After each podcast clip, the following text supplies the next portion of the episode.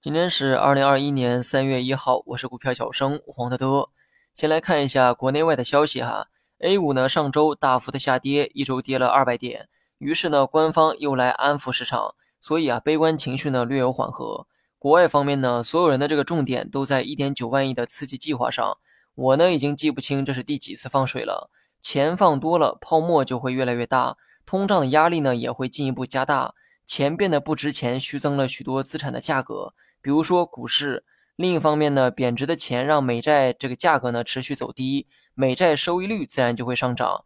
你可以理解为没人要的国债只好提升利率来吸引投资者，而持续走高的美债收益率也会成为压制股市的一双手。这个呢大家都应该懂哈。风险低的资产收益率变高的时候，风险高的股票呢就会受到冷落。所以从长远来看，美股上行呢仍面临着压力，也存在很多的变数。咱们的 A 股呢也同样如此哈，只不过放水意味着短期呢有甜头可以尝，所以市场的短期反应还是偏向乐观的。加上大盘技术面也存在超跌反弹的预期，短期做出止跌也毫不意外。大盘止跌反弹的这个位置大概在三千五百点附近，那么这个位置呢也是三千二百点以来的上升趋势线。图片呢我放在了文稿里，你们可以自行查看。这两天节奏上我们是按照探底回升预期的。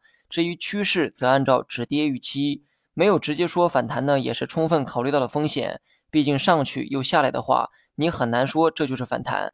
趋势上只能说它是一个止跌。我个人呢，当然希望大盘能一直反弹，因为上周呢我补过仓，原因呢也分析过了，我就不再赘述。